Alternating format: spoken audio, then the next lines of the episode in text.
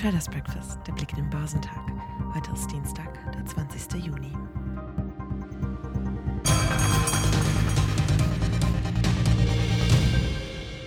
Die US-Aktienbörsen waren am Montag wegen eines Feiertages geschlossen, sodass von diesen am Dienstag für die übrigen Weltbörsen keine frischen Impulse ausgehen. Am Freitag hatte eine starke Woche an der Wall Street mit moderaten Verlusten geendet. Die Märkte auf dem chinesischen Festland waren nach der Ankündigung unerlässlich. Der Shanghai Composite fiel um 0,2 Prozent, während der Shenzhen Component um 0,2 Prozent stieg. Der Hang Seng Index in Hongkong gab um 0,5 Prozent nach. In Australien stieg der S&P ASX 200 um 0,3 Prozent. In Japan machte der Nikkei frühere Verluste wett und gewann 0,2 Prozent. Auch der südkoreanische Kospi setzte seine Talfahrt von Montag fort und fiel um 0,3 Prozent. Der DAX hat am Montag seiner jüngsten Rekordjagd Tribut gezollt.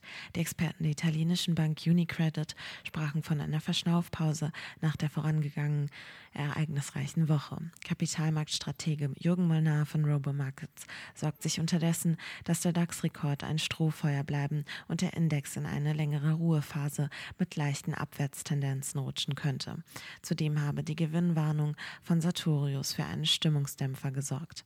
Der deutsche Leitindex weitet weitete seine anfänglichen Verluste aus und sank letztlich um 1% auf 16.201 Punkte.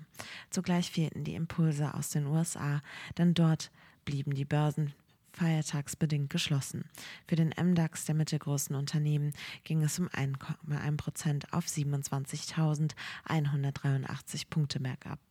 Am Freitag hatte der DAX eine starke Woche mit einem erstmaligen Sprung über die Marke von 16.400 Punkten gekrönt, die dem Rekord vorangegangenen Leitzinsentscheidungen der US-Notenbank Fed sowie der Europäischen Zentralbank waren wie erwartet ausgefallen und hatten den DAX tendenziell gestützt. Allerdings überraschte die Fed etliche Anleger mit Hinweisen auf die Zahl möglicher weiterer Zinserhöhungen im weiteren Jahresverlauf, dennoch auch sehr negativ. Molnar ist allerdings angesichts des Zeitpunkts des neuen DAX-Rekords am großen Verfallstag, wenn Optionen und Futures auf Indizes sowie Aktien an einem Tag auslaufen, etwas skeptisch.